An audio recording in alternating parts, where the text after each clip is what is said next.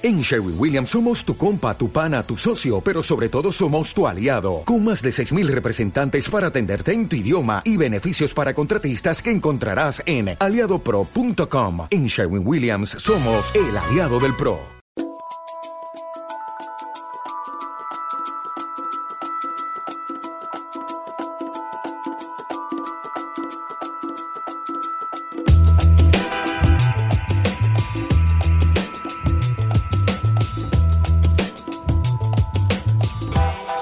Habitualmente este programa comienza con, afortunadamente, ¿no? Con la voz de Fernanda Bonel.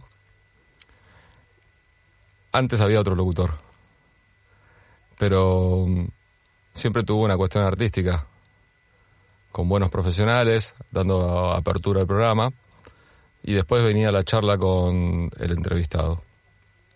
Hoy es el programa número 100, no me parecía que más allá del invitado, que es realmente muy especial y un gran amigo, esta vez sí es un gran amigo, eh, me parecía que valía la pena cambiar un poco el formato, sobre todo porque seguro es, un buen momento como para agradecer y como para hacer un balance y agradecerle no solamente a la gente que toma decisiones en la radio, que ha tomado decisiones a lo largo de todo este tiempo, sino también a la gente que ha participado activamente.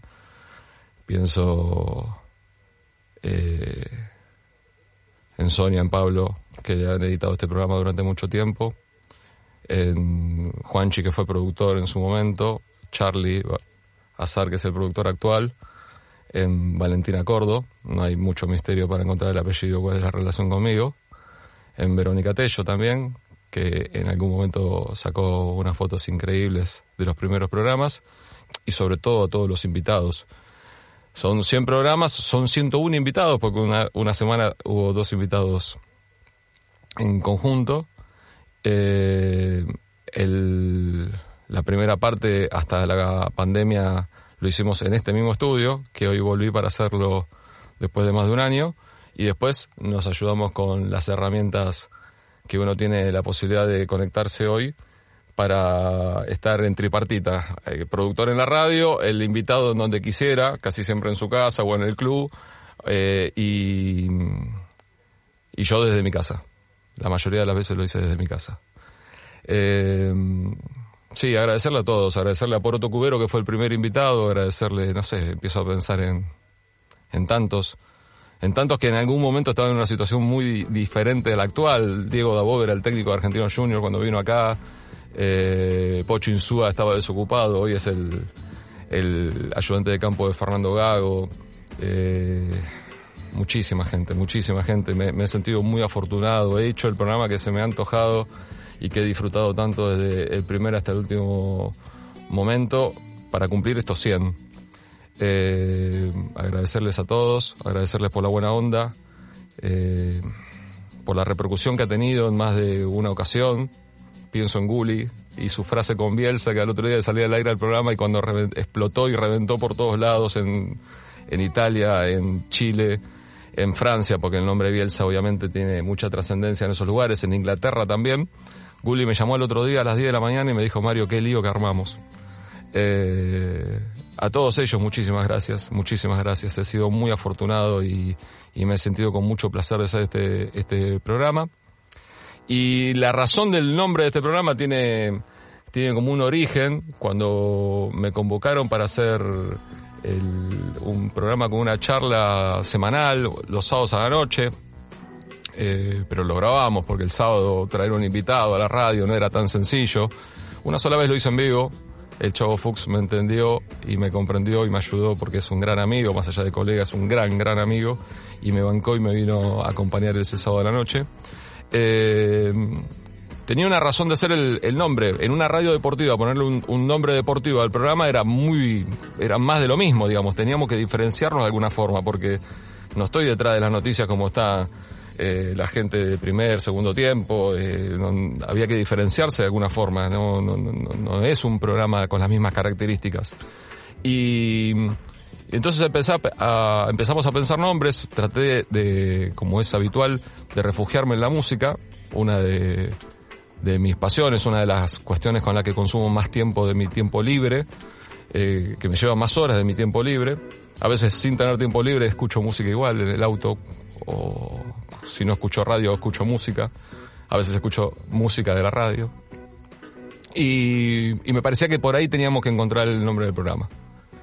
Y si bien más de uno lo sabe, porque sabe lo que me, lo que significa para mí eh, el autor de esta canción, nunca en 100 programas o en 99 que han salido al aire, nunca pusimos esta canción.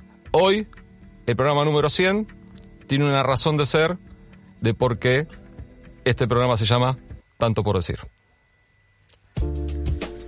Personaje con todos los gestos típicos del futbolero argentino. Su extensa carrera lo llevó a ser un emblema de Racing, siendo campeón como jugador y también como entrenador, un nombre importantísimo en la historia de Boca del siglo XXI y marcó una época entrenando al seleccionado argentino de fútbol, al cual dirigió en dos periodos. Nacido en Bahía Blanca, pero más porteño que cualquiera que nació en la capital federal. Hoy nos visita, en tanto por decir, en su programa número 100, Alfio Basile. Hace un poquito más de un año que no te veo, Coco, y para mí es un placer charlar con vos. ¿Cómo estás? ¿Y cómo anda Mario? Eh, hace más de, un año, sí, claro. claro. y medio por lo menos. Por el asunto este de la pandemia no nos vemos nadie, no va a ser amigos, nunca nos encontramos. Es verdad, es verdad. tuvimos que prescindir de algo tan importante para todos como es, por ejemplo, encontrarse con amigos. Eh, y yo creo que después de la familia es fundamental. Sí, sí. Sí, porque aparte son esa cuestión que que nos ayudan a, seguir, digamos, adelante, porque conflictos, situaciones, por ejemplo, partidos perdidos, partidos complicados, nos va a pasar toda la vida, toda la carrera, pero lo que nos ayuda a seguir, por ejemplo, son estos, los afectos, los amigos, la familia, el saber que hay un mundo, a pesar de que cuando ustedes están laburando y cuando están de entrenadores, están las 24 horas del día pensando en lo mismo. Agregaste un poquito, 23. 23, 23, está bien. Está bien. Y escúchame, y vos dirigiendo y pensando en fútbol en 23 horas, ¿sentías que, que en ese momento, ¿no? ¿Sentías que estabas haciendo bien, postergando cosas tuyas, cosas individuales, cosas privadas, pero era lógico y era entendible que le diese 23 horas por día al fútbol? Sí, sí, bueno, eh, obviamente que solo te lleva porque uno en la carrera de entrenador es otra cosa, pero uno arranca de pibe, de los 10 años. Yo era federado a los 10 años en Bahía Blanca. Claro. Y jugaba con los de 14, porque era, siempre fui medio alto, ¿viste? flaco y alto. Sí. Y ya jugaba con los de 14. Imagínate que jugué todo, toda mi vida, estuve metido en el fútbol, era mi vida. Y ahora lo extraño muchísimo. Cuando largué, cuando me retiré, que fue en abril de 2012, ya va a ser casi 10 años, 9 años. Este, y ahora los primeros, primeros dos años más o menos me lo banqué bien, que después empecé a extrañar, digo, nunca lo pensé que cuando largara que iba a ser, porque largar de jugador puede decir de entrenador, pero cuando largar de entrenador, salvo que, que tengas un negocio, este, yo nunca me dediqué a un negocio, directamente de la familia, pero estás todo el día en tu casa, tenés muchas horas vacías, libres. Vos sabés que yo, como lo he sufrido, lo sabés porque lo hemos hablado, eh, he sufrido el desempleo, he, sufrido el no laburar.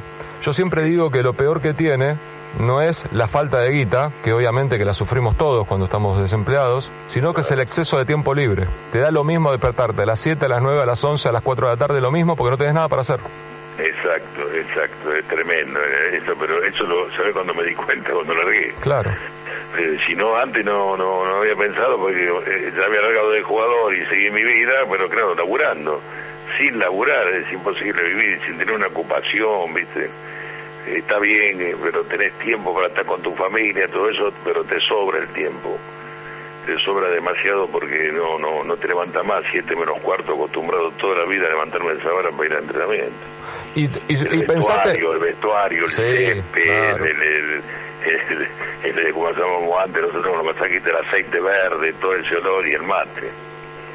Sí, las preocupaciones y, y, el tener el, el, tener que resolver el, el, lío que tenés para el domingo que te falta tal y si no sabes si poner a tal o a tal, digamos, es eso. Bueno, eso sí, eso, bueno, eso Según, eh, eso es, más fácil, ¿viste? Porque ya está acostumbrado este, con quién vas a hablar, con quién va a hablar, a quién le puede dar la explicación, a quién no, hablar con tu compañero de equipo, eh, a resolver, uno resuelve siempre, el último resuelve el responsable, pero siempre hablamos con cuando tenés que poner o sacar algo, bueno, pero eso es parte del laburo, es lindo, esas son cosas lindas. ¿Tuviste que analizar, o por lo menos te tomaste un tiempo más importante para, para tomar la decisión de dejar de futbolista o dejar como entrenador? Porque lo de dejar de entrenador me dio la sensación que hubo algo de impulso también en vos. Eh, bueno, es cosa para explicar. Eh, de jugador, largué por lesión directamente, porque un día un hincha de Huracán fui a buscar un córner, yo había vuelto de doble operación de rodilla. Acordate que la operación de rodilla en el tiempo mío era como, te abría con una tijera. Claro para sacar un menisco, una burudez. Ahora es una burudez el menisco. No tuve jodido el ligamento y nada. Bueno, entonces este, directamente llegó el momento y uno me gritó de atrás del arco, Coco, vos no, la cancha de huracán, atrás del arco, no me olvido más. Me dijo, Coco, vos no te puedo ver así, no podés vos estar jugando así. Oh. Era como me vería, me vería Rengo desde afuera de la cancha, ¿me entendés? Bueno, y cuando me dijo eso, este, justo era, ¿sabés que justo era cuando largué? Venía Ardiles, me acuerdo de Huracán. Claro, 76, ¿no? Eh, 76, exactamente. No, 75. 75. Agosto del 75. Y entonces me, me eh, cuando me, me fui a mi casa y lo pensé bien, esa noche no dormí, inflamada la rodilla como siempre, sufriendo con muchos dolores, sufría mucho siempre jugaba infiltrado, jugué prácticamente un año infiltrado. El flaco Menotti que me quería mucho y quería que siempre jugara, ¿viste? Y yo siempre le jugaba. Este, y me costó muchísimo, pero la rodilla era tremenda, ¿viste? El dolor que tenía, la inflamación. Y bueno, cuando me dijo es un hincha, digo, mira cómo me verán antes de dar lástima me largo y me fui a buscar, no dormí toda la noche y me acuerdo que me fui a buscar, fui al utilero, Alberto Cataño, me acuerdo de acá, le pedí la ropa, que ni que venía así tan temprano acá, me fui a las 7 de la mañana antes que llegara el periodismo porque venía a ardir ese día. Ajá. Sí, entonces le digo, dame, dame todo lo que tengo acá, los botines, todo esto me lo llevo para mi casa porque no juego más. No, sabes, empezó con el botinero, y al mediodía me vinieron todos a mi casa, todo técnico, todo lo que estaban ahí en ese momento huracán, vinieron y profe, Daguerre, todos vinieron, este, quería que no largara y le dije a todos, vinieron todos los muchachos, obviamente, toda la figura que es huracán, Indici, Babington y todo lo demás, todo el equipo. Y la vi, la vi, me decidí largar, entonces me costó al principio, pero yo estaba haciendo el curso de técnico ya preparándome y haciendo el primer curso de técnico, al, 7 de octubre ya estaba trabajando en Chacarita, de técnico. Enseguida me buscó su coti por medio del otro paradino, me preguntó sobre mí, qué sé yo, y que yo le había gustado como jugador o como era mi personalidad, qué sé yo, lo que sea. Este, y me fui a dirigir y me, el arranque ya me fue muy, me fue muy bien. Sí y, bueno, después ya, viste, no tuve tiempo de sufrir nada. Coco, ¿y te sentías preparado para dirigir o te encontraste con la situación y no te quedó otra que empezar a prepararte mientras iba corriendo, mientras iba comenzando la carrera? No, no, me, sentía preparado, sí, sí, eso sí. Este, yo me sentía preparado para dirigir todo, porque generalmente yo con, con casi todos los técnicos tuve una relación de bueno, terminé con el flaco Menotti, ¿no? el flaco cuando la agarró la selección, había agarrado recién, y después vino Imbellone, vino, bueno, vinieron dos o tres técnicos. Gitano Juárez, ¿no? También. No, el gitano no alcancé justamente, porque el gitano agarró que un muy buen equipo que hizo en el 76. 76, claro. Ya no, no lo tuve, no, al gitano no alcancé a tenerlo, no. no. Porque no me sentía, porque... me sentía, yo me sentía para dirigir, sí.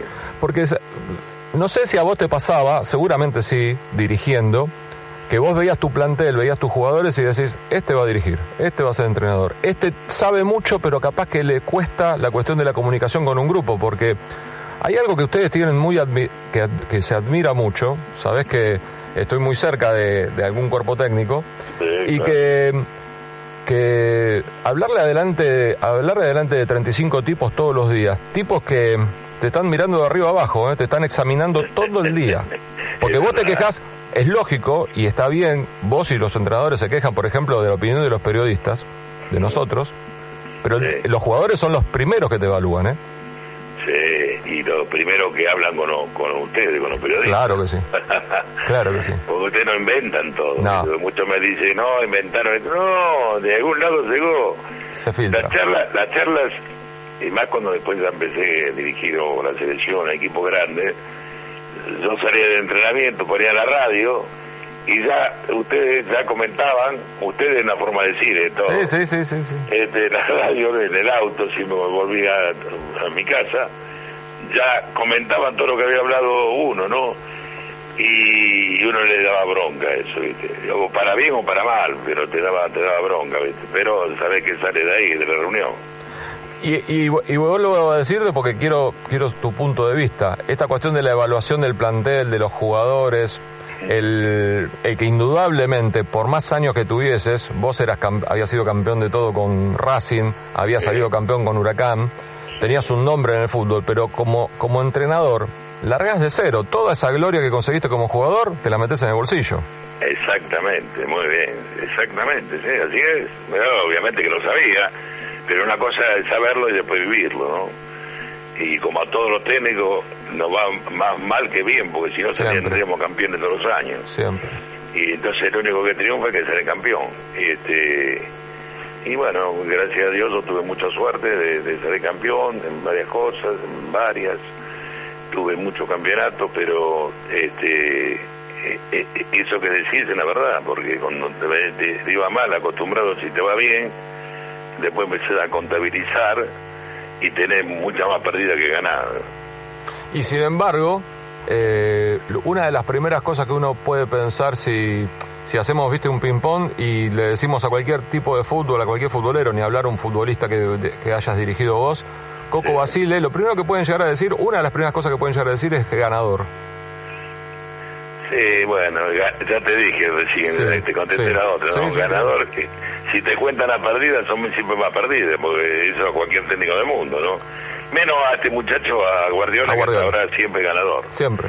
Eh, bueno, habrá perdido, habrá perdido uno o dos alguna vez, no sé.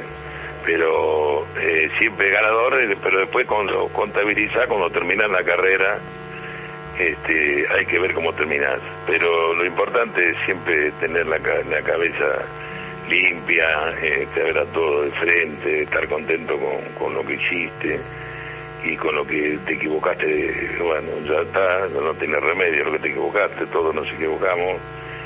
Lo importante de un entrenador es la presencia, el carisma, para el jugador eso que te rodea, los 35 que dijiste. El primer día que te presentaste estudian, te estudiante del calzoncillo usado. Todo este y, ahí es donde ya tenés la presencia tuya ahí te pones en ganador con el plantel primero para lograr cosas tenés que estar bien con, el plantel viste en buena onda si no muy difícil. Estoy charlando con Coco Basile Coco, y así como me decías que te sentías preparado para dirigir cuando te tocó en Chacarita, después vino Central, después empezó a venir toda la seguidilla y estuviste y estuviste muy poco tiempo sin laburar, una vez que largaste estuviste muy poco tiempo sin laburar. Sí, cuando largué, cuando largué generalmente fue porque largué yo. Claro. Eh, no, no, no, eh, no, tuve muy poco tiempo, alguna vez me quería tomar un año sabático, pero muy pocas veces, no habré laburado dos años, tres en toda mi carrera. Es muy poco, es muy poco para la, para la trayectoria, digamos, ¿entendés? Para los 35 años, hago la cuenta, 35 años dirigiendo estuviste. Y bueno, 37 fueron, entonces los dos años sin laburar. Claro. Y pienso algo que una vez se lo leí, se lo leí, no lo escuché, se lo leí a, a Bilardo, a Carlos. Sí y, quiero compartirlo con vos y de alguna forma también ver eh, cuánto, cuánto de cierto hay en esta filosofía, que es que cuando un entrenador ya no se puede cagar a trompadas con un futbolista, ya no puede dirigir más. Eso digo Carlos, cagate a trompada. Sí. Bueno, nunca eh, caí en ropa. Eh, he tenido eh, acciones así de cerrarme mano a mano, no con la llave adentro de... Pero muy pocas, ¿no? Porque si no sería un loco. Pero tuve un par de cosas. Siempre en tu carrera larga de técnico siempre tenés eh, con alguno que no te lleva bien o que pasa que no actúa bien como debe ser, como a mí me parecía. Entonces he tenido algún problemita como todos, todos los técnicos tengo problemas, pero lo menos posible. Ahora, no creo que cuando tomaste la decisión de dejar de dirigir fuese porque la- le, le hubieses perdido el amor al fútbol, por ejemplo. No, no, eh, ¿sabes? Porque eh, apa- eh, venía, venía, eh, a ver, te digo, fue en el 2012, Sí. eh, había estado ya como un año y pico sin labura, me vino a buscar, bueno, Racing que en mi casa fue toda la vida de jugador, cuando me trajeron de Bahía Blanca a los 15 años, y a los 18 ya estaba ahí entrenando con cracks, con Corbata, con Rubén Sosa, Pisuti, te puedes imaginar, Uf. este, mi carrera de jugador enseguida tuve mucha suerte acá en Buenos Aires, extrañaba mi Bahía Blanca natal, acá, si te cuento, en ese tiempo viajaba en tranvía, Claro.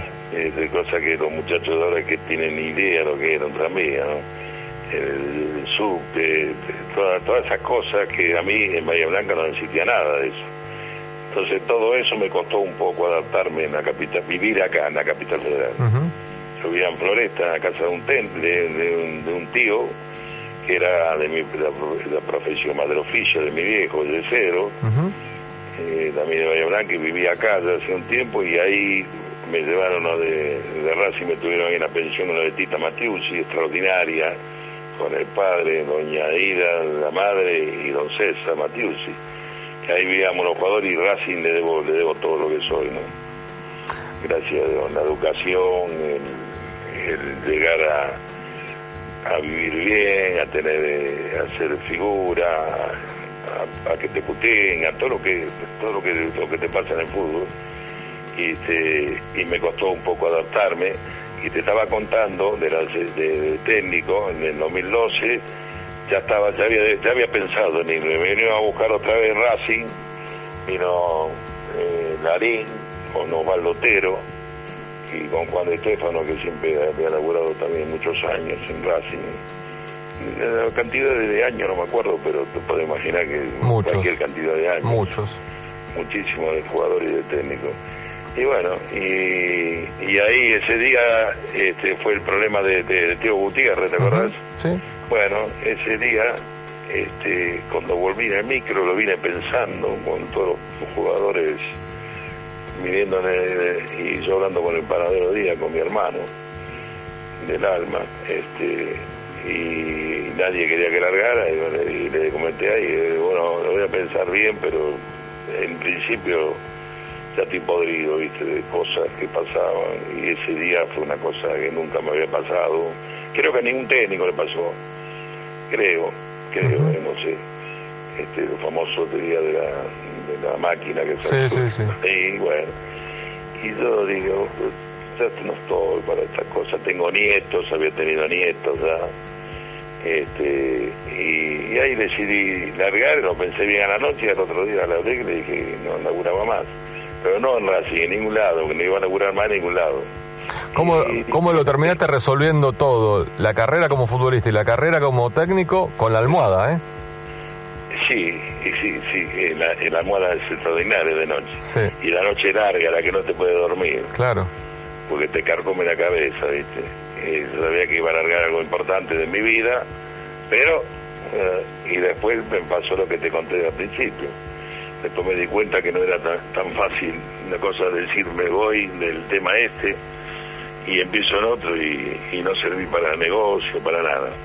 Eso que te pasó, la situación con Teo en el vestuario, de- en ese clásico Sí. frente Independiente, eh, ¿sentís que fue una cuestión de, de cómo han cambiado las épocas y cómo ha cambiado el fútbol en la vida interna, en la vida privada de...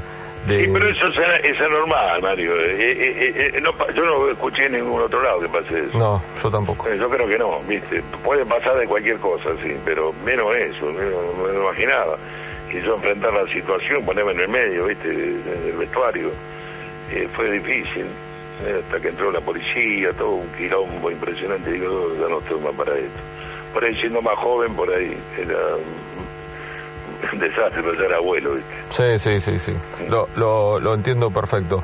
Sí. Y, y un poco lo que te preguntaba recién, desde, desde afuera, desde lo que tenés eh, contacto con, con la gente de fútbol que está trabajando, ¿sentís que está muy distinto a como era cuando comenzaste, cuando, cuando estuviste trabajando vos? Y bueno, según lo que me comentan, sí. Porque es distinto, cambió todo, cambió la vida, cambió la juventud, cambió, son distintos. Hay mucho más deporte, nosotros nos dedicamos a jugar al fútbol, nada más. Ahora hay dos mil cosas. Este, no, no voy a nombrar una por una que la No, ya lo sabemos. sabemos igual. Bueno, es distinto. Este, nada más que lo único que vale siempre son los buenos jugadores. Para, jugar, para tener un buen equipo. Sin jugadores, hay que decirlo siempre. La única, lo mejor es eh, para ver fútbol son los jugadores. Y eso, si vos tenés jugadores mediocres, es difícil que ganes. Siempre tenés que tener buenos jugadores para ganar. Y eso le- lo saben todos los técnicos. Los que juegan, los que dirigen pobres equipos chicos, con problemas económicos inclusive, con tantas cosas, te debe costar un montón. ¿Y hoy hay buenos jugadores? Y sí, siempre hay buenos ¿Sí? jugadores. Sí, lo que pasa es que se van rápido de acá. Estamos hablando de Argentina, ¿no? Sí, sí. Sí, se van todos. Los, los buenos jugadores, bueno, tenemos para formar para Scaloni creo que citó como cuatro o cinco por puesto. Sí, más o menos, sí, sí, sí. Una, todo, una todo. lista extensa hizo. todos, todos en Europa. Es impresionante. Antes no podía más de uno. A mí me, a mí me quiso llevar Sibori a la Juventus en el año cuando jugamos la final con el Celtic. Mirá vos. Me llevaron, me, me- me- cuando, nosotros cuando volvimos de, habíamos perdido 1 a 0 allá en Glasgow, ¿eh? Sí. en Camden Park. Y, fuimos a tomar el avión a Roma, hicimos Glasgow, Londres, Londres, eh, Roma, Roma en Fiumicino, en el aeropuerto. Viene Pisuti y me dice, a mí me decía Grandote, ¿no? Grandote, dice, venga que vino Sibori, Sibori era amigo de él. Ya, Sibori sí, yo para mí Sibori era un monstruo, ¿no? Este, yo no lo conocía personalmente. Y me dice, quiere hablar con usted. Y digo, "¿Y ¿qué quiere hablar? Dice, no, no venga, quiere hablar, no sé. No me decía nada, pues, me llevó y nos sentamos los tres en una mesa en Fiumicino y vino vino para que estaban este, muy contentos con mi actuación y necesitaban un central y me quisieron comprar. Y yo en ese momento, imagínate que, no era ni, ni idea, me imagino la plata de ahora, creo, Uf. No me acuerdo bien, no sé si era, daban 250 mil dólares en ese tiempo, yo no conocía un dólar, no Claro. 250 mil. Claro. Entonces eh, me habló y que, que, que habían quedado eh, con, mi gu- con el gusto conmigo, me quería me voy a comprar. Bueno, directamente Pichu tiene amigos Ciber y me dijo. Y yo me estaba por casar y estaba con toda mi familia acá, y lo que iba a ser mi familia, mi familia eh, propiamente dicha, decía de mi madre, mi padre, vivían todos en ese momento. Claro. Y yo no me eh, quería ir de Buenos Aires, ¿viste? Estaba enamorado de Buenos Aires, quedarme acá. ¿Dónde iba a ir en ese tiempo? Mirá qué barbaridad. Si me vienen a buscar ahora. Una locura, una locura. Le, conté- le, con- Juventus. le contás a todo, a cualquier futbolista del fútbol argentino. Todo La lo que te situación. cuento es verdad. Quiero que, Pero, que Coco, Coco, alguno- primero que te, primero que es- alguno moderno, alguno moderno, pensando en la guita que hay ahora eh, en el mundo que se mueve, que nosotros ganamos para vivir bien, nada más. Siendo campeón, tuve la suerte de ser campeón y todas esas cosas. Imagínate los muchachos que jugaban en el equipo chico. Y yo le dije que no, que me quería quedar en Buenos Aires, que no quería irme a ningún lado. Y después tuve la otra con Roberto Parfumo, con, para ir a Cruzeiro, los dos no quisieron comprar los dos. Y Roberto me quiso llevar y le dije, no, no me voy, no me voy. Y agarré, me, me fui a Huracán en vez de ir a Cruzeiro. ¿Me entendés? No, Porque me compró Chichín Seijo, que era amigo mío, eh, el padre y todo. Este, me compraron a, a Racing y yo me quedé acá. Siempre me quedé en, la- en mi país y más enamorado después de Buenos Aires. Estás escuchando 947. Mario Cordo te invita a redescubrir a tus ídolos. Tanto por decir. Vos sabés que el... antes cuando me contabas lo de tu llegada de Bahía Blanca a Buenos Aires y cuánto había sufrido, la adaptación y todo, Sí. eh, Y, y lo porteño que sos vos, digamos, eh, para, para Sí. cualquiera de nosotros, eh, yo viví toda la vida en Capital, Coco. Nunca viví ni siquiera fuera de General Paz, imagínate. Sí, sí, sí. Pero yo te veo porteño propiamente dicho, digamos. Y sin embargo, uno, yo lo recordaba, obviamente, lo tengo presente, pero se, se me hace difícil que el común de la gente se acuerde que vos sos de Bahía Blanca y que te viniste acá a los 15 años. Obvio, los 15, pero vine a los 15 años. Era eh, conocer Buenos Aires era no saber lo que era. Era para mí, para mí era la mejor ciudad del mundo. Sí. En belleza, en, en amistad, en gente. Lo que olvídate de lo que pasa ahora, que era todo un desastre, porque pasa en el mundo, no solamente acá nosotros. Y yo conozco todo el mundo, ¿viste? Sacando, mira, Nueva York, digamos, Sí. que, que creo que no puedo hablar porque eh, el, el inglés hablo como Tarzán, me la rebusco nada más. Y sin embargo, te hiciste Eh. famoso hablando en inglés. Es como, Te hiciste famoso hablando en inglés, el no comment y un montón sí. de cosas más. sí, porque tuve, tuve, estudié un poco inglés Muy cuando bien. era más grande, ¿viste? Estudié, Sí. estudié inglés, la cultura de la inglesa, estudié con mi tiempo libre y todas esas cosas, pero obviamente como, como Tarzán, ¿eh? Este, hablo en inglés, pero me la rebusco. Eh, entonces, ciudades como Nueva York, a ver, eh, para vivir, te digo, Madrid puede ser, o Barcelona, porque el idioma y todo eso viví en Madrid cuando dirigí el Atlético Madrid, me gustó también, pero como Buenos Aires no hay nada, ¿viste? Y sí. Para mí, bueno, por eso. No, no, yo estoy, yo estoy de acuerdo. El tema pasa que las demás ciudades del mundo, que por ejemplo a mí me gustan, me gusta ir, visitar, pasear, hacer todo, pero volverme a Buenos Aires. Me pasa Sí, eso. sí, muy bien, vos tuviste la posibilidad, vos tuviste la posibilidad de vivir, digamos, viviste en Madrid, viviste en México, ¿no? Viví en México, en Claro. América, aparte de agarrar la América, la América, ¿sabes lo que es? Es enorme. Y Boca juntos, o sea. Es, pro- es- es enorme. Televisa, Televisa son los dueños del país. ¿Eh? O sea, Sin duda. Y entonces, eh, bueno, pero como acá no hay nada, pero para mí... Coco, y así como... De, de México, porque me vine, también debe contar la anécdota.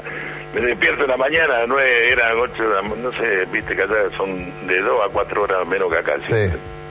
Según el momento. Y me despierto en la cama, yo vivía en un hotel en México, en México capital, ¿no? Entonces, en el DF, y veo que un avión se mete en las Torres Gemelas.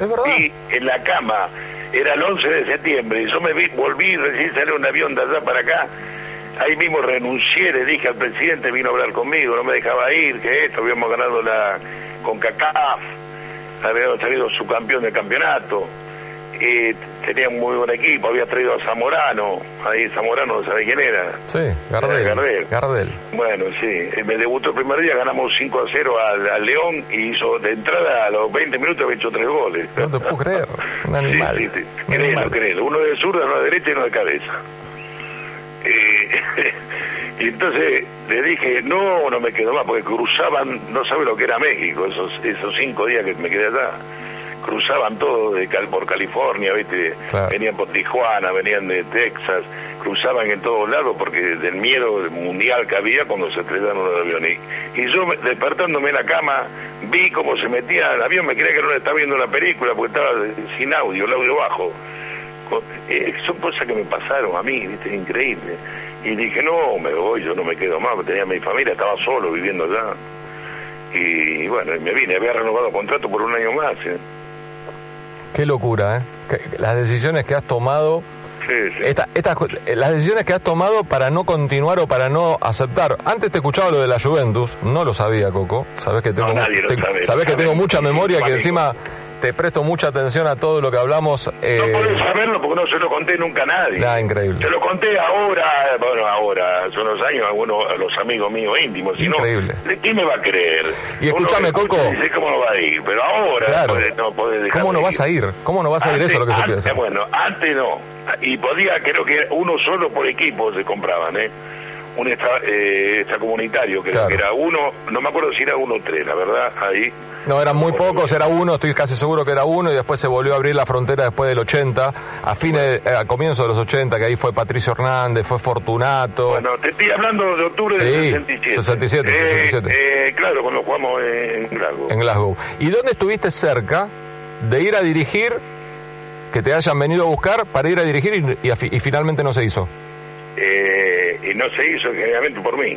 Pero, por ejemplo, ¿en Este, dónde? eh, pero todos los Emiratos Árabes, Sí, todos, sí. todos vinieron a buscarme. Hasta me vinieron a buscar el presidente de Uzbekistán, que es un país que está allá arriba de Rusia. Sí.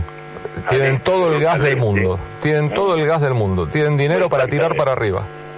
y este me buscar- era, era tenía una sociedad creo que con la Porta con el Barcelona con el presidente de Barcelona me recomendó me, como yo había dirigido allá me conocía y todo y me, me recomendó a mí y sabía mi currículum de la selección argentina acá en las Copas América y todo mi currículum y entonces me quisieron me quisieron llevar y ahí sí me daban eh, mucho dinero, ya sabía lo que eran los dólares, Claro, obviamente. claro. Porque no hace tantos años, ¿eh? es cuando, no sé si no fue al principio de los 2000 y pico, 2000 largos, 2010, por ahí. Sí. Y no, no, no quise ir. Ahí, bueno, y después estuve también, tuve de, de equipos de equipos chicos de España, de, nunca el Real Madrid ni el Barcelona, eso lo tengo que aclarar, porque se creen que me, vino a buscar el Barcelona o el Madrid, no. ¿Te quedaste con ganas que te buscaran?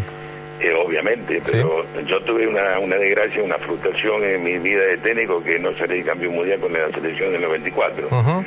venía de ganar eh, dos Copas América consecutivas, de tener 33 partidos invictos, de tener un equipazo, y cuando pasó el famoso tema de- del gran ausente en este momento que es Diego, Diego Maradona, Ujú. hablando, obviamente, este, eh, bueno, ya sabes todo lo que pasó, Sí, sí, sí, y, y- y no pude, no se me dio, y bueno, y afuera. Y, y Bilardo y Menotti son los técnicos campeones del mundo y lo ganaron y ya está, y son unos fenómenos. Y a mí no me tocó, me tocó. Y cuando ganamos la primera Copa América, cosa que nadie dice por ahí, vos ni te acordás tampoco, sos periodista como todos, podés ser más bueno o más malo que otros según los jugadores, según los jugadores. Este, el, en el año 91. 91-93, que ganamos las dos cosas. Bueno, en el año 91 Argentina decía que no sería campeón 32 años de la Copa América. Claro. Cuando contrata, me contrata eh, Grondona, me dice, mira que van 32 años, ¿eh? del 59 que no sería campeón. Entonces, este, ni yo sabía, ni yo me acordaba, obviamente. No me acordaba, porque fue el año que vine de Blanca, fui a la cancha de River a ver los partidos. Y, y, y bueno, y salimos dos consecutivas, y bueno, entonces me había ido muy bien, y lo que quería cuando terminaba el contrato en el 94, salir campeón mundial. Y bueno, no se me dio, afuera, marché, y bueno, esto queda en la historia. No, a ver, si era esto, me acuerdo perfectamente, te puedo hablar de todos los partidos de la Copa América de Chile y de todos los partidos de la Copa América de Ecuador y también la, mm, la facilidad con que conformaste un equipo, cómo lo armaste, hubo hasta algo, hasta cuestiones accidentales porque eh, Bati aparece en la lista a último momento para la Copa América del 91 por el momento que tenía en Boca y después Bati se terminó transformando en lo que se transformó. No para tu selección, sino para las selecciones que vinieron y para el seleccionado argentino, para la historia del seleccionado argentino. Tuvo que aparecer Messi para que lo superara en cantidad de goles, pero indudablemente que eh, todo venía de una con una seguidilla y, un, y, y situaciones que mm, ni las selecciones campeonas del mundo han vivido como la del 78 y la del 86 hasta que tuviste los tropiezos con Colombia que como hablé, alguna vez lo hablamos Ah, bueno, eso, eso fue, eso, eso fue un, no se podía, no se podía creer porque de vergüenza yo quería renunciar. Y veníamos de jugar 33 partidos, me agarró Rondón, no dice nada, renunciar. Esto fue un aborto. Son cosas que pasan que bueno, en ese momento te quiere matar, porque me hicieron cinco Ah. con baile. Pero escuchá, Coco, bueno, Coco, y bueno, y mi opinión, y lo hemos hablado, y me Sí. parece que estás de acuerdo conmigo, el baile fue más en Barranquilla, el 2 a 1, que el 5 a 0 acá. Muy bien, muy bien, muy bien. Sí, Pero allá, allá lo hicieron de todo, ¿eh? sí. Ah, bueno, eso puede ser también. Eh, bueno, hicieron de todo. Eh, que- Bienvenido a la eliminatoria. El tirador, sí, a las 3 de la tarde me echaron a mí, a, a, a Batistute y a Ruggeri en el partido con Paraguay 3-1 en, en Paraguay. Claro. Los suspendieron a los tres y los tres estábamos viendo en un palco no me dejaban ver el partido para pasar eh, a Mostaza el, el informe de arriba, viéndolo porque me, tapaban el profeso. no dejaban el Paco, eh, eh, no podíamos estar dentro del vestuario del calor que hacía infernal, ni agua había, nos pusieron un referí brasilero, este, y Julio, me acuerdo que me dijo, si nos toca perder hoy, no nos quejemos, no hagamos nada, porque hoy va a venir brava la mano. Nos esperaron, nos pelearon, este, bueno, nos pasó de todo, menos me acuerdo Cacho Borelli, un monstruo, Oh, oh. Cacho Borelli, metí un derechazo en la pelea en el aeropuerto al llegar, bueno, todas cosas que, que no sé si vos las sabés o la gente, No, sí, tanto, tantos detalles no sabía. Sí, lo futbolístico, me acuerdo. El, el, el descuento El fue del de Mencho. Eso, el 2 a 1. El Valenciano- de Medina, aparte Val- al Cholo ese día. ¿no? Claro, Valenciano jugó un partidazo. Jugó un partidazo Harold Lozano, que después se fue a jugar al Valladolid, que jugaba de volante central en Colombia.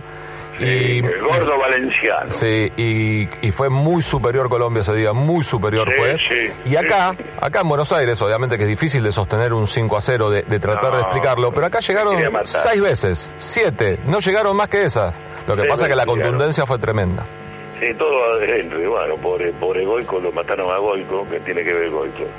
Tiene que putear a mí cuando mucho. Bueno, pues, yo formé el equipo de siempre, no es que hice cosas raras, ni que vamos a formar distinto.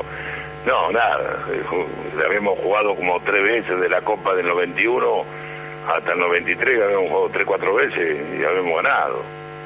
Así que, viste, son cosas que pasan. Bueno, cosas que pasan en el fútbol, todos nos comemos una goleada. Todos. Con Claro. el técnico que una vez te comes una goleada. ¿Y te, qué te dolió más? ¿El, trata, el trato de la, mm, de la prensa? No, no, no, eh, Eh, no, salvo la tapa de, de la revista Sí. eh, importantísima que Sí. compré toda mi vida. Sí, Bueno, salvo en ese momento me, me hizo, me dio, me dio un poco de bronca porque eh, dos semanas atrás yo era Gardel para la revista, totalmente. porque íbamos- teníamos tantos partidos invictos. Este, bueno, creo que eran tre- de- de- es que 33 jugando contra todos en cualquier lado. Y ganábamos siempre, bueno, y tenía, aparte la selección jugaba bien, uno se, se da cuenta cuando juego- jugamos muy bien, bien, muy bien jugaba, eh, tenía mucha confianza. Y bueno, nos pasó como a todos, me la comí. Pero lo peor fue el Mundial, ¿viste? el Mundial fue tremendo. Y porque no, tiene que ver con una cuestión extrafutbolística, y porque aparte el equipo había mostrado un nivel Sí, sí. de... Yo le tenía, yo le tenía, la verdad, nos veía jugar en la práctica.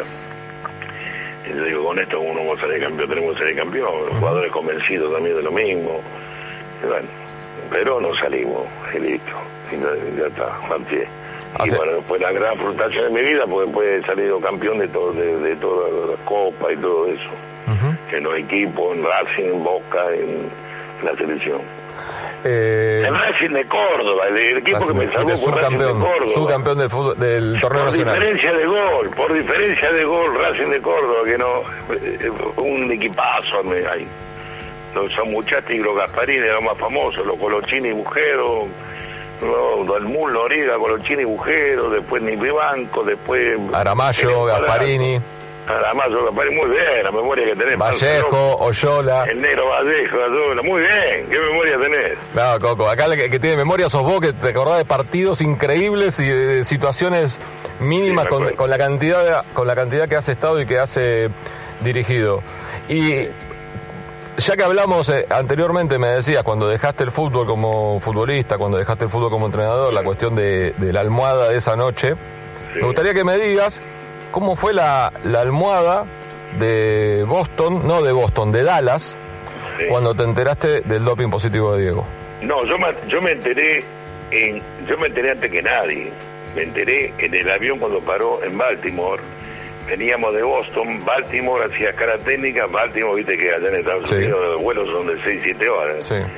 Y bueno, este, tan grande que era impresionante. Entonces paramos en Baltimore y me llamó un dirigente este, que estaba venía en el avión, ya le habían avisado que había un positivo.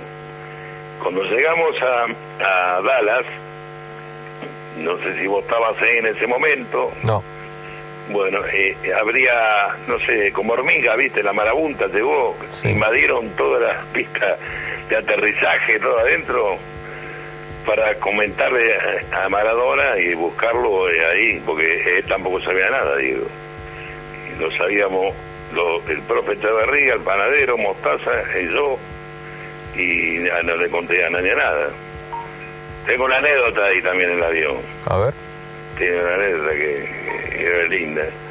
Este, cuando me entero de eso, le comento a mis compañeros, a mi, a mi, a mi equipo, antes éramos cuatro, ahora, viste, son doce por lo menos.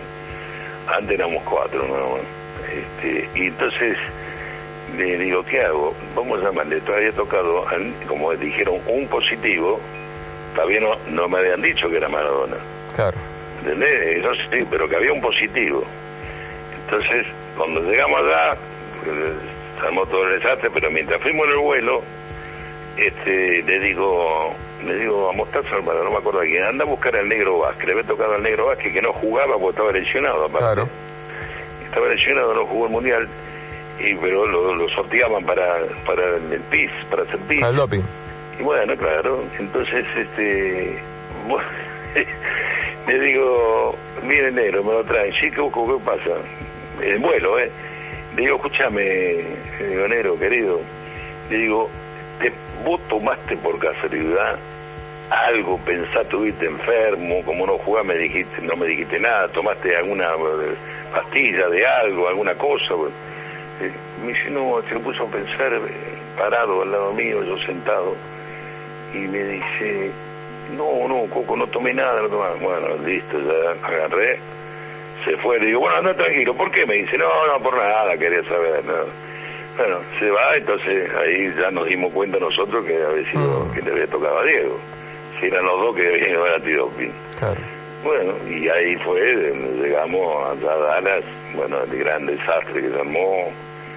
Me llamó Julio que no fuéramos a hacer defensa y nada porque nos echaban del mundial, se nos iba Diego de la, de la concentración, del hotel, que estábamos en, en Los Ángeles, estábamos, estábamos ahí en Beverly Hills, en un hotel bárbaro, estábamos ahí. Y, y nos tuvimos que quedar ahí a, a jugar porque eh, aparte aparte tuve la mala suerte encima de que faltó Diego que nadie se acuerda y para mí era un fenómeno y sigo pensando que, que tuvo un- una actuación para mí siempre buenísima un tipo de mi, mi gusto mi agrado que es el pájaro canigia Por favor. a De- los ocho minutos se le regarró el, el recto anterior de la pierna derecha Coco, me acabo de poner, me acabo de poner de pie cuando nombraste al co- a Cani. Por favor. Bueno, gracias, porque Por pienso favor. lo mismo, pienso lo mismo de él. Y para cómo era, entonces eh, fue en Diego y, y, y Canigia. Y ahí fue donde debutó este el burrito Ortega. Ariel, claro. Se lo puse al burrito. Claro. Tenía 19, creo. Nada, el equipo, el equipo y el plantel que habías conformado era eh, generaba ilusión y el rendimiento de los partidos frente a Grecia, un rival menor, contra Nigeria, un rival durísimo y que Argentina lo dio vuelta porque Durísimo, encima se, puso a perder, se puso a Sí. perder ni bien comenzó el partido, estábamos abajo en el marcador. Sí, sí, sí. Y sobre todo lo que venía mostrando el equipo, el, el crecimiento Ah, de Diego, ¿no? Los últimos minutos contra Nigeria, aguantando la pelota. Eh, a, a Diego, lo- a Diego lo, lo teníamos con el profe Echeverría, viajábamos en avión de, de, de La Pampa, de Santa Rosa, íbamos ahí, estábamos este, desde el mes de noviembre anterior, eso tampoco por ahí se sabe, por ahí no se sabe, te lo doy ahora como novedad, este, entrenando con él y bajando de peso. Él debutó en el Mundial eh, de Estados Unidos con los 74, 74 500 y él en el Mundial 86 me debutó con 75 kilos. Mirá cómo estaba en ese momento puesto. Entrenaba tres veces por día. Increíble. Todo lo que te digo te consta.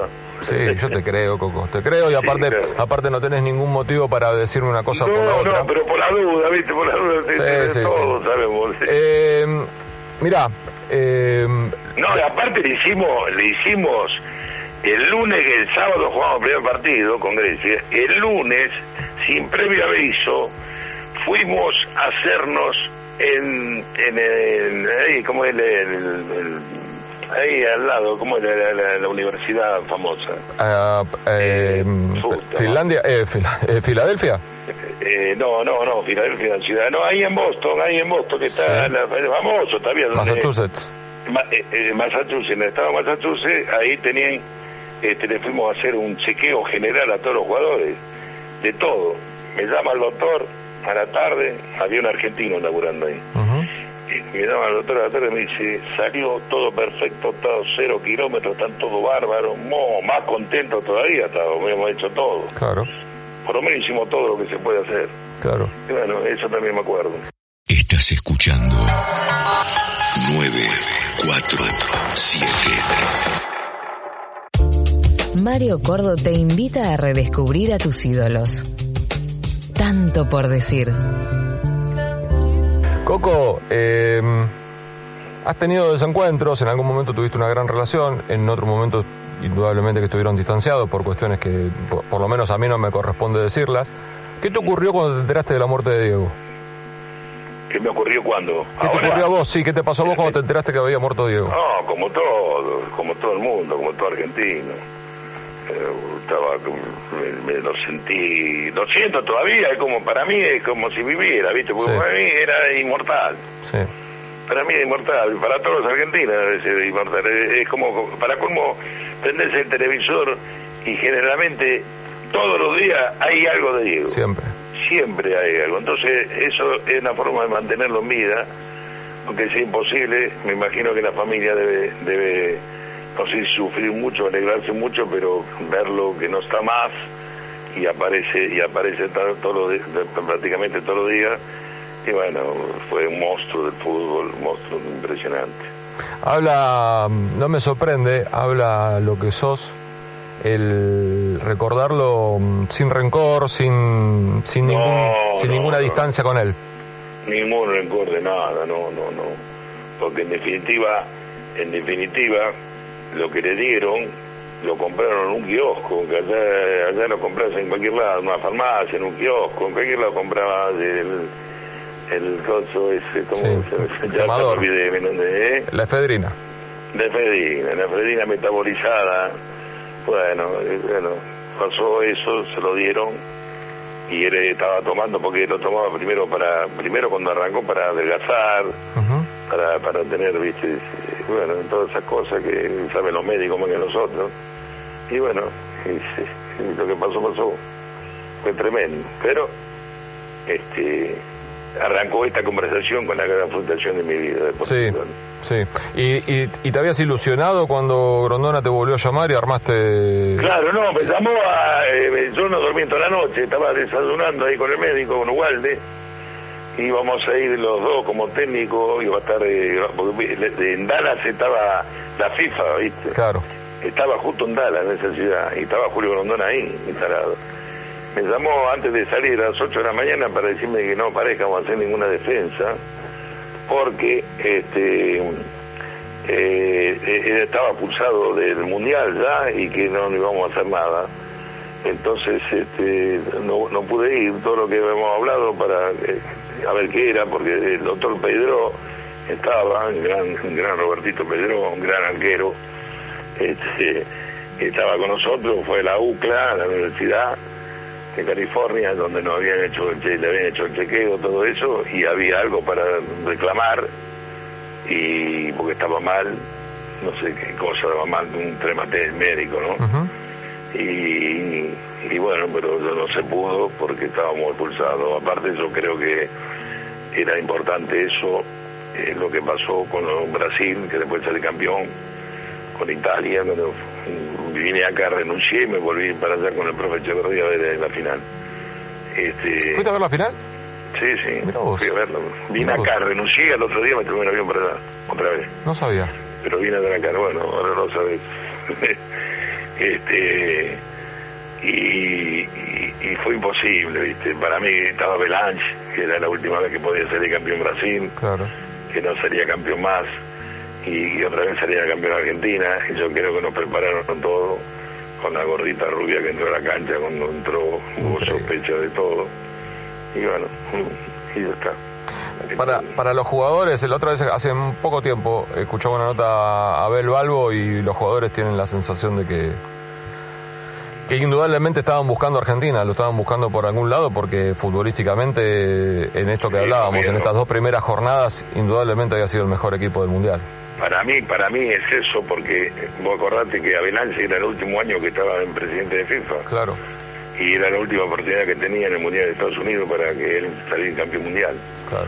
Y bueno, ellos no salían campeón desde el 70, Del 70. del 70, Claro, de 24 México. años. Bueno, y bueno. Y nos pasó. Y te decía antes si te había generado ilusión cuando Grondona te volvió a llamar para agarrar la selección en el 2007. Sí, sí, y otra vez íbamos, otra vez para tener campeón, otra Copa América invicto, invicto aparte, siempre invicto salimos Siempre. eso de la Copa, y perdimos con Brasil, que fue el peor partido que jugó esa selección. Este, la verdad nos hicieron un gol a los dos minutos, después nos jugaron de contra, de contra, bueno, perdimos bien porque los goles fueron válidos. Este, pero éramos, eh, sabe que éramos mejor, era un mejor equipo nosotros que ellos, este, y, pero se dio así. También con, un- eso- con una conformidad de plantel que a, a veces pienso, cuando, cuando escuchás a cualquier entrenador, a cualquiera, ¿eh? no importa si es amigo o no, que tal no puede jugar con tal, o si pongo tanto arriba me quedo descubierto. En el Sí, 94 armaste lo que armaste, inventaste a Balbo de volante, que si bien un poquito había jugado con Bilardo, pero para poner, jugábamos con cuatro delanteros, y, y el volante central era redondo, ni más ni menos. El Cholo corría para todos. Y el Cholo, y el Cholo que se mataba corriendo por todos lados. Claro, y en el... Era el complemento justo para Redondo. Y en el 2007, eh, ya ni me acuerdo cómo era el equipo titular, porque en el mismo plantel estaba Aymar, Riquelme, Tevez, Messi, eh, Milito, Crespo, ¿Qué- qué- cuál, Cambiaso, cuál, qué- cuál- cuál equipo? ¿El de la Copa América? el de la Copa? América. ¿Cómo te lo digo? No? Zanetti, Ayala, Milito, Heinze, eso seguro, con el pato en el arco. No, jugaba Zanetti, Ayala, Milito Heinze, Sí. a Bonancieri al arco. Después en el, en el medio jugaba eh, Verón de cinco, de, de cinco Mascherano, Sí. Cambiaso, eh, después jugaba Messi y Tevez adelante y de enganche el mejor eh, que me anduvo un fenómeno que era Riquelme. Nada, increíble. Y afuera tenías a Tevez, Crespo, eh, Sí, sí, no, Milito. Crespo de entrada se desgarró cuando pateó el penal contra Estados Unidos, Estados 4-1. Unidos. Sí. Se desgarró y siempre le tuve que estar agradecido a Crespo que me pidió quedarse porque él se desgarró, se podía venir porque era la primera fecha del campeonato. Y puse a Tevez ese día que era suplente de Crespo en ese momento. Después la rompió Tevez. Sí. Nada, increíble. El equipo, y, y no tuviste la suerte, porque es cierto, ¿eh? Argentina no jugó una buena final. Sí, no, mala, muy mala, muy mala final, pero jugó todos los partidos, le hacíamos cuatro a todos. Sí, era increíble eh, con lo que andaba el equipo. ¿Y te, Y bueno, y eran te- buenos jugadores. ¿Te dolió no, no haber podido terminar la eliminatoria? ¿Cómo? ¿Te dolió no haber podido terminar la eliminatoria? Aquel partido Sí. frente a Chile en, en Santiago. No, no, no, porque eso fue un caso particular. Sí. Eso fue un caso particular, no tiene que ver los jugadores, era con, con un par de directivos de, de- que estaban en ese momento, Sí. mal. Sí. Y yo este, decidí, yo tengo dignidad, y cuando me quieren eh, pedir un jugador o que no juegue este o otro, bueno, seis, seis se terminó todo. Y ya había decidido antes del partido de Chile, ¿eh? Fue el partido con Uruguay, acá, Uruguay que acá. ganamos 2 a 1 Sí, sí, sí. en la cancha de River. Sí. ¿2 a 1 o empatamos 1 a 1? Gol de No, Palacio. 2 a 1, ganamos 2 a 0 y 2 a 1. Ajá. Sí. No sé por qué se Sí. me- no sé por qué tenía estaba confundido con, No, ganamos 2 a 1, ganamos 2 a 1 acá en, cancha de River. con ese partido. Y ese, esa tarde después empezó el problemita y bueno, después fuimos a jugar el día martes, habremos jugado, no me acuerdo. Sí, El martes o miércoles, allá en Santiago de Chile. en Santiago. Sí. Coco, ¿por qué? Bueno. Ya me hablaste de vos, pero ¿por qué le ha costado tanto a Argentina en los mundiales poder ganarlo, incluso el del 2014 estando tan cerca?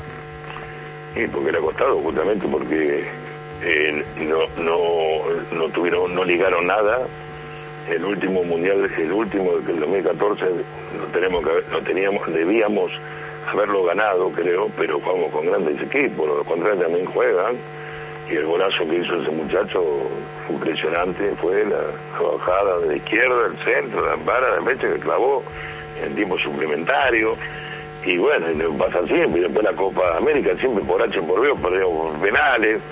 Bueno, hay que tener un poquito ligar también eh, en el momento propicio, como tenés un buen equipo que. y, para mí tenés que haber salido campeón también en una Copa América. Ujú. Y no salió, lo fui a ver a Estados Unidos para ver si le daba suerte, porque fuimos sido campeón nosotros, bueno, sin molestar a nadie, yo estando con el ruso Rivolsi mirando todos los partidos. Pero es increíble porque uno cuando se pone a repasar las selecciones, te tocó a vos, ni más ni menos, las selecciones que han podido conformar algunos entrenadores, los planteles, y el ver que tal plantel no pudo salir campeón del mundo, ¿no? Pienso, no sé, pienso en el tuyo del 94, pienso el de Pasarela del 98, pienso el de Peckerman del 2006. Sí, siempre nos pasaba algo. Siempre. Siempre pasaba algo. Por eso te digo que eh, un poquito de ligue se necesita para todo, para todo, para todo lo que sea que encaras en tu vida, hay que tener ligue, un poquito, obviamente las condiciones son fundamentales, pero un poquito de hay que tener, y hay veces que las cosas se te dan al revés, como la vida, y te vas a tener que bancar, porque no son todos boletos a ganador, también perdemos como cualquiera, y Argentina mereció ganar un título más mundial y otra Copa América. Sin duda, sí, yo estoy, yo estoy de acuerdo con vos. Coco, ¿qué sentís de, del fútbol argentino? El, para mí, el, respeto que se te tiene, la referencia que siempre se hace con cuando un equipo juega bien, siempre se recuerdan tus equipos que jugaban bien, los de la selección, el Boca, el Boca que ganó cinco títulos consecutivos y que te llevó nuevamente a estar en la selección argentina, hubo varios Racing que eran que jugaban realmente muy bien. Eh, e, ese respeto y esa, mm, ese ese honor que te has ganado con el con tu trayectoria, ¿qué, qué te genera a vos? Bueno, me da alegría eh, todos los días en la calle, todos los días.